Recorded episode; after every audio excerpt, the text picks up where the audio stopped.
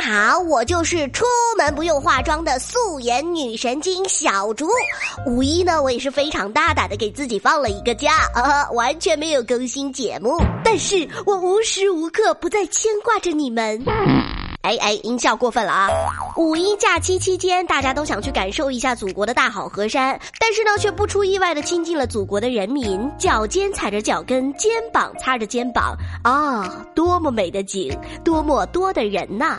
五一节，每个人都有自己不同的度过方式，有人去看人山人海，有人宅在家，也有人另辟蹊径的给自己过了一个不一样的五一。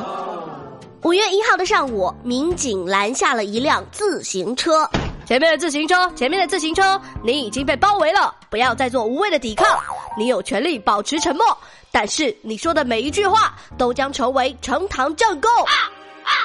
呃，为什么？我只是骑个自行车，我错在哪里了？警察叔叔也不能随便抓人吧？高速公路啊，兄弟，你自行车敢上来呀？骑车的大哥一看手机，哦，原来这是在 G 六零沪昆高速封进往上海方向石湖荡至大港段。导航里写这么细吗？没有，新闻里写的。说你为什么要骑上高速公路？我刚刚来上海不久啊，那跟上高速有什么关系？我想去松江醉白池公园玩，那跟上高速有什么关系？我的手机开了导航的，那跟上警察叔叔，你能不能有点耐心让我讲完啊？哦，我刚刚才发现哦，我的手机导航选的是驾车模式，所以给我导到这里来了嘛。哦，导航背锅，但是你没有发现这是高速吗？我发现了，但是导航说能走，我觉得应该也能走吧。搞不好五一高速小车免费，也开放了上高速的车子种类呢？你说是吧？呵呵呵，非机动车上高速罚款五十，扣押车辆。所以说，真的不能完全依赖导航，要有一点自己的判断力。之前不是还有新闻说，跟着导航走，开到了坑里，开到了河里吗？妈妈的话都没这么听过，就听导航啊！送一首歌给依赖导航的朋友们：听导航的话，别让自己受伤，想快快长大，不要依赖它。好听。今天的话题，求问你对导航的依赖有多大？在上个月底的一天，贵阳民警接到报警，警察叔叔，有人要跳楼！呜，这什么？警笛声啊！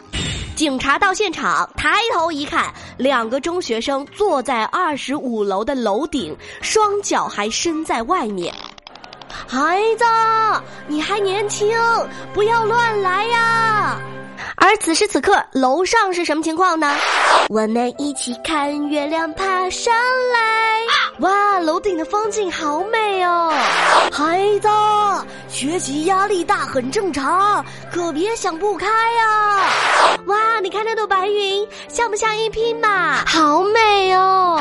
孩子，考差了没关系，跟老师爸妈认个错就好了。哎呀，哈哈楼下的小好小哦，像蚂蚁一样。孩子。早恋了不要紧，最多被打一顿就完了，不至于想不开。啊啊啊民警立刻上楼，把两个人直接带走。经过询问，两个人呢是附近的中学生，坐在楼顶上只是为了好玩和看风景。民警对两个人进行了一番教育之后，联系家长把他们接回去了。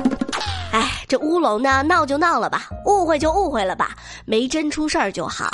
上期的话题，你驾校教练的口头禅，来看一下。爱你的迷彩说，驾校教练说：“哦哟，小素描又要夭折喽。”豌豆猪猪，每当我开完一圈，从正驾驶座坐到正驾驶后面，要换另外一个人开的时候，他刚开了一小会儿，教练就会说他开的比你好。啊啊哼，从此我再也没有去过那个驾校，到现在已经半年了。